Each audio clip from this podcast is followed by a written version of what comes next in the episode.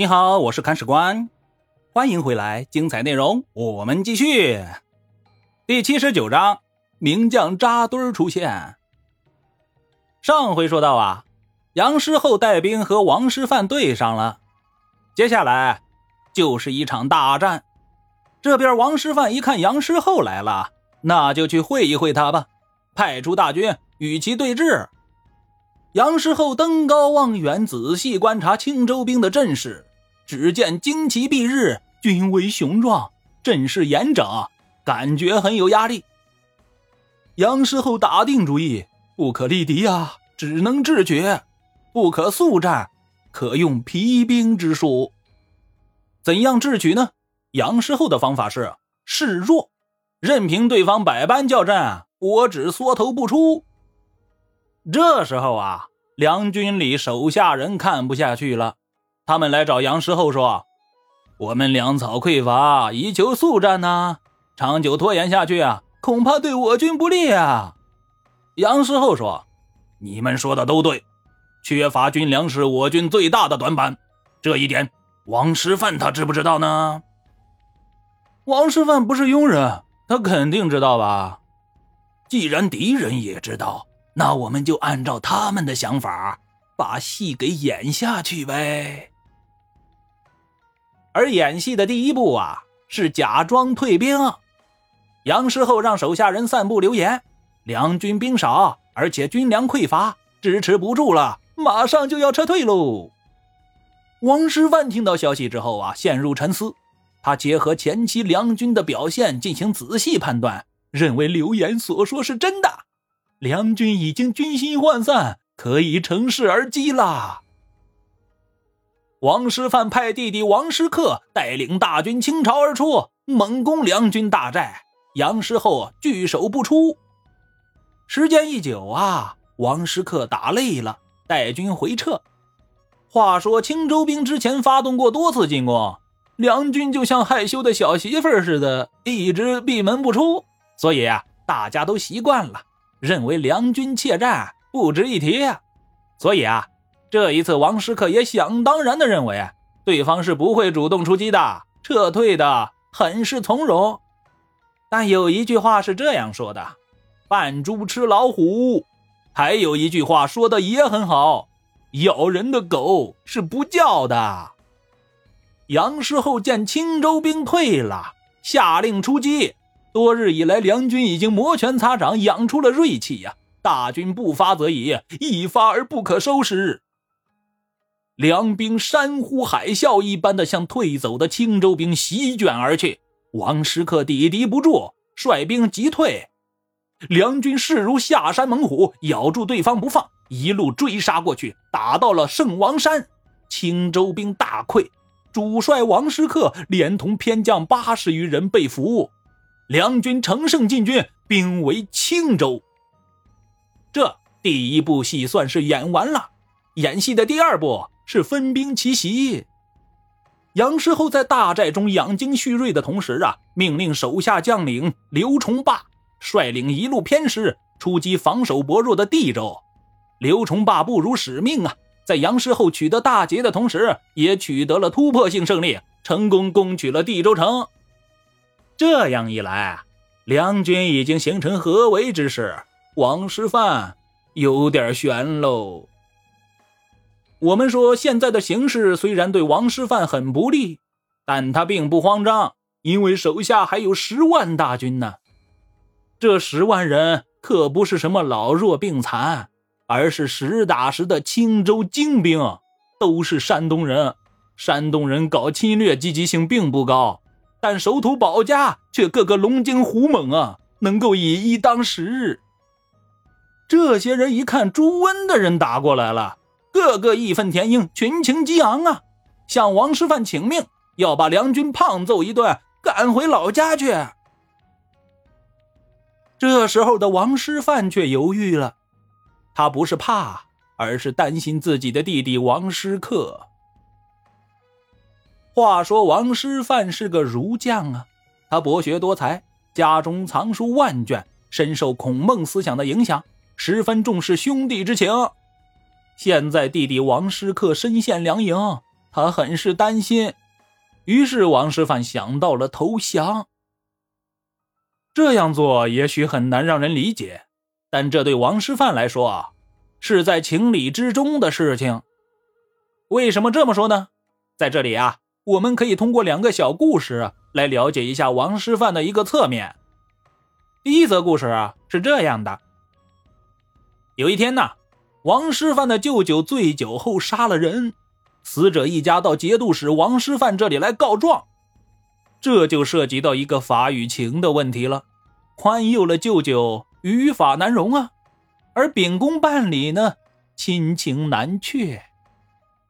王师范是个正常人，他首先想到了私了，于是，跟死者家属做工作，想要赔对方一大笔钱财，把事情平息下来。结果啊，家属不干。这样一来，王师范就没办法了呀。按照唐律，杀人者斩。于是王师范下令把自己的舅舅给砍了。这样一来啊，王师范的母亲不干了，整天以泪洗面呢，一连三年不跟王师范见面，大有不及黄泉勿相见也的架势啊。王师范心如刀绞，无论冰霜雨雪，每天坚持三到四次到母亲房门前跪拜请罪，祈求母亲的原谅啊。这就是第一件事。第二则故事啊，也很耐人寻味。我们说青州的城区在义都县，既然是县城，那就会有县令，但这个县令不值钱。因为平卢节度使的办公场所也在义都县城内，所以说这个义都县令不好当。为了解决这个问题呀，每当义都县令来青州赴任的时候，王师范都会亲自准备欢迎仪式，并在县令到达后下拜迎接，口称“百姓王师范恭迎县尊大人”。堂堂的平卢节度使，这可相当于现在省一把手啊！向一个小小的县令下拜，手下人都看不下去了，一起来劝阻。王师范却说：“我这是表示对本地长者的尊敬，以使后代们不忘本。”话说，领导的带头作用是很明显的。这样一来，节度使府的手下人。也就不好在当地作威作福了。从这两则小故事，我们可以清晰地观察到王师范的另一个侧面：他刚正守法、至存至孝、爱恤百姓，是个很有温度的人。一般这样的人也会是特别感性的人，亲情在他心中的分量会很重，所以一来迫于形势。二来，为了让百姓免遭战火；三来，为了救自己的弟弟，他最后选择投降，也就在情理之中了。朱温接到王师范的请降信之后啊，准了。因为大梁最近几年持续对外用兵，疲弱不堪呐。如果再打下去，还真说不定最后是谁把谁给拖垮。而为了表示恩宠啊，朱温表奏朝廷，任命王师范为平卢留后，仍让对方主政青州。但是朱温也不是傻子，他把平卢辖区内的登州、莱州、资州、地州等大城都安排了自己人来管理。王师范这个平卢留后啊，成了光杆司令，能够控制的地区也就只有一个青州了。再也翻不起什么大浪来喽。而朱温是个记仇的人呢。过了几年之后啊，朱温对王师范还是不放心，任命李振为平卢节度判官，取代王师范，改任王师范为河阳节度使。这样一来，王师范很害怕，认为朱温这是要对自己下手了呀。自己到了汴州后，估计就活不成了吧。所以啊，他不想赴任，而来的这个人李振呢，是朱温的谋士，嘴皮子很溜。他对王师范说：“大人，您难道没听说过汉朝的张绣吗？张绣与曹公为敌，啊，曹公也就是曹操，杀了曹公长子曹昂以及大将典韦，但曹公最后还是接纳了他，因为曹公志大，不因为私仇而杀人。如今梁王也要成就大业，怎么会因为一些以前的恩怨而残害忠臣呢？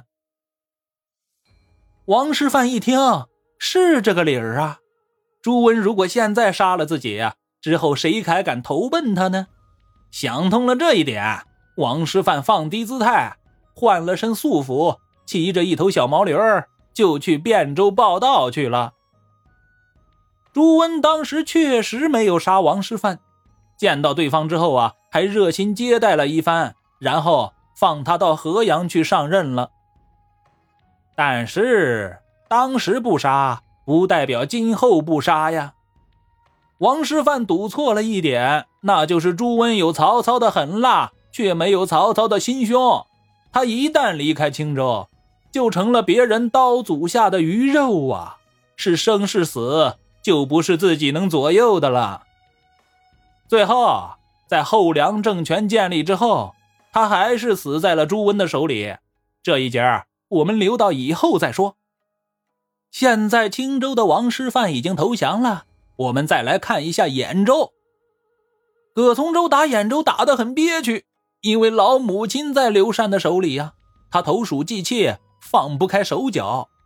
而城里的刘禅又很牛，城池防守的滴水不漏，根本就是无懈可击呀。当听说王师范被围的消息后啊。葛从周骑马来到了城下，跟刘禅谈判：“兄弟，你还是投降了吧。你的主子王师范刚打了败仗，他现在自身难保，肯定不会来救你了。你现在还守着这兖州一座孤城，有什么用呢？”刘禅说：“多说无益，等到王公投降，我就把这座兖州城还给你。”结果啊，没过多久。王师范就投降了，刘禅按照约定也出城投降。葛从周很敬佩这个人，备下良马和锦衣，送刘禅到汴州去见朱温。刘禅说：“将军的好意在下心领了，但我现在是败军之将，大梁不杀我已是很感激，怎么还敢锦衣乘马呢？”最后啊，刘禅和自己的主子王师范一样，换了身素服。骑着一头小毛驴儿到汴州报道去了。如此一来啊，葛从周更加赏识这个人了，马上写了一封信给朱温，竭力举荐刘禅。朱温见到刘禅之后啊，予以重用，并赐以冠带，饮之已久。酒后容易出事儿，所以刘禅就推辞说：“罪臣量小，不能饮酒。”朱温说。哈哈，你取了本王的兖州，量哪里就小了呀？分明很大嘛！朱温这句话可以当成是问罪，也可以当成玩笑来对待。关键看刘禅怎么来回应。刘禅不回应，也不窘迫，更不害怕，还不害羞，处之泰然。朱温就很好奇呀，认为这个人不简单。任命对方为元从都押牙，这个官名很拗口，但是很了不得。元从这个词啊，出自元从禁军的称谓。都押牙是个官职，元从都押牙就是禁军里的高官，享有很大的特权。当时朱温手下很多将才啊，之前跟随他的一些功勋旧臣都得不到元从都牙牙这样的高官。而刘禅一个降将却后来居上，肯定有很多人不服气。但是官高一级压死人呐，不服气归不服气，在等级森严的梁军里啊，下级见到上级还是要行军礼的。而刘禅在受诸将军礼的时候，泰然自若，不卑不亢，很是淡定。朱温听说之后啊，更加看重这个人了。好了。到此为止，鲁东的事儿算是告一段落了。王师范投降，朱温大获全胜，实力进一步壮大。而在这可喜可贺的日子里，有一个不幸的消息从长安传了过来：朱有伦死了。他是怎么死的呢？欲知后事如何，且听下回分解。本章播讲完毕，欢迎您在评论区留言，我们下回再见。